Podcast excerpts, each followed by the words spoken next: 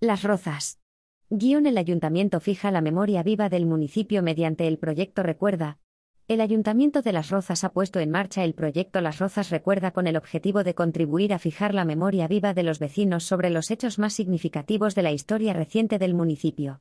Para ello, ha realizado 22 entrevistas, grabadas y editadas en vídeo, a diferentes personas de las Rozas en las que explican sus vivencias tanto en los tiempos más difíciles, la guerra o los años posteriores, como en los momentos más entrañables.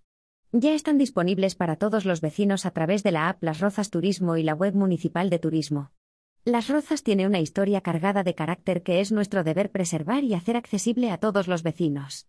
En este sentido, Las Rozas Recuerda es un magnífico proyecto que contribuirá a fijar estos recuerdos en la memoria colectiva.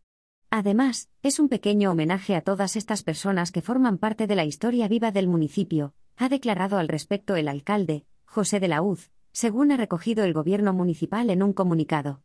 En las entrevistas se cuentan historias cotidianas que evocan cómo era el día a día en el municipio y algunos de sus símbolos, como la cigüeña María, presente en el escudo de las Rozas, la cuesta de Mataborricos, las fiestas de San Miguel, la retamosa, los carnavales, el barrio ferroviario, la lumbre de los quintos, los encierros de la Plaza Mayor, la construcción de la iglesia de San Miguel o de la casa consistorial o la transformación urbanística de la calle Real y del resto del municipio.